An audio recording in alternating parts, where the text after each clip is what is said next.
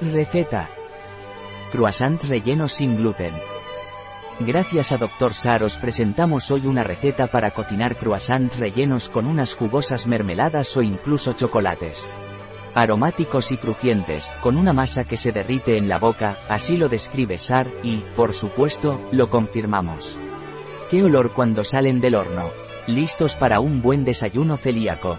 La masa delicadamente hojaldrada es perfecta para mojar en el té o café de la mañana, mientras que el relleno de mermelada o chocolate añade una explosión extra de sabor sin gluten, sin frutos secos añadidos, sin avena añadida, sin sésamo añadido, sin soja añadida, sin aceite de palma, sin trigo, vegetariano nutrición por 100 gramos energía 1051 kJ, 248 kilocalorías carbohidratos 41 gramos grasa 7 gramos proteína 4 gramos.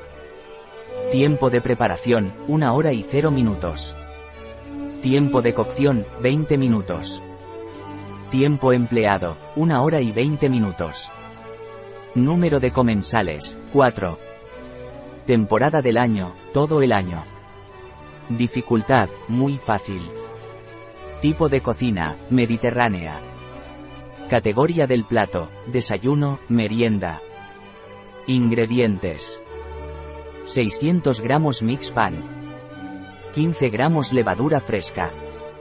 10 gramos levadura seca en polvo. 350 mililitros leche. 50 gramos margarina. 1 huevo. Mermelada. Crema de chocolate. Pasos. Paso 1. En la zona de trabajo haga una fuente con la harina tamizada y ponga en el centro la levadura, la leche, la margarina y el huevo. Mezcle todo bien incorporando la harina. Paso 2. Trabaje la masa hasta obtener una hoja de aproximadamente medio centímetro de espesor. Paso 3.